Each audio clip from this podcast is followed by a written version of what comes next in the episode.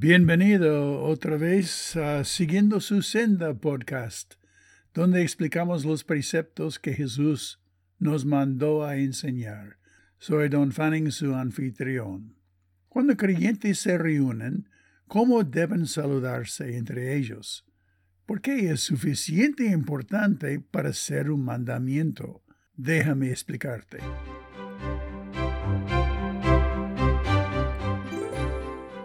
En 1 Corintios 16, 20, Pablo escribió, Os saludan todos los hermanos, saludaos los unos a los otros, con ósculo santo. Al concluir Pablo su carta a los Corintios, fue muy cuidadoso de mencionar a algunas personas en Éfeso que tenían lazos con las personas en Corintios.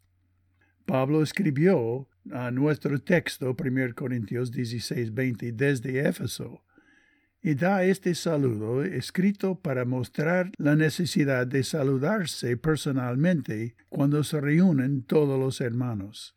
Existían mayormente iglesias caseras, como dice el versículo anterior. Las iglesias de aquí en la provincia de Asia les mandan saludos en el Señor igual que Aquila y Priscila, todos los demás que se congregan en la casa de ellos para las reuniones de la iglesia. 16-19. Aquila y Priscila habían estado con Pablo en Corintos estableciendo iglesias caseras y ahora están en Éfeso continuando el mismo trabajo. El mandamiento está escrito en auristo, que comunica importancia o urgencia. Es salúdense unos a otros con beso santo. El mandamiento se repite en Romanos 16, 16 y varía un poco en 2 Corintios 13, versículo 12 y en el 1 Tesalonicenses 5, 26. A este saludo se lo llamó beso de amor en 1 Pedro capítulo 5, versículo 14. Los creyentes debían mostrar su afecto con un beso santo. En la mayor parte del mundo, un beso en el aire, topándose las mejillas, es un saludo común para la familia y amigos cercanos. Algunas culturas saludan con uno, dos o tres besos alternando en las mejillas opuestas.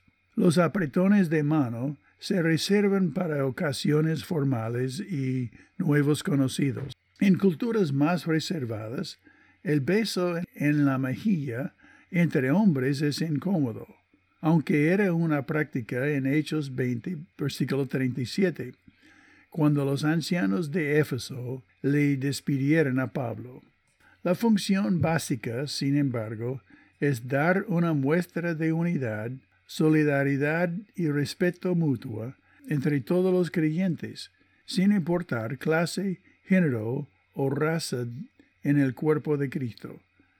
Es para mostrar que la familia de Dios es tan importante como la familia de sangre, sin importar cualquier diferencia superficial. Se lo llama beso santo porque su propósito no es sensual, sino espiritual, es decir, para comunicar que somos familia. Cualquiera sea la aplicación cultural de este principio, es un mandamiento.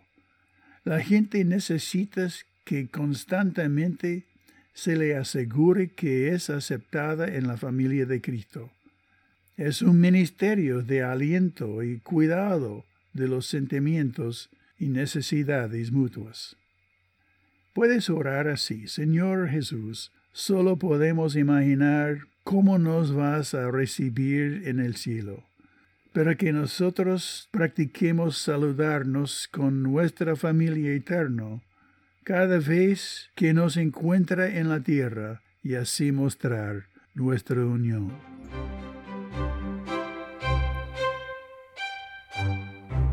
Gracias por haber escuchado y tome esa oportunidad de compartir este podcast con otros amigos. Eh, puedo imaginar las discusiones. Pero envíame un mensaje si te puedo ayudar o si quieres dejar un comentario.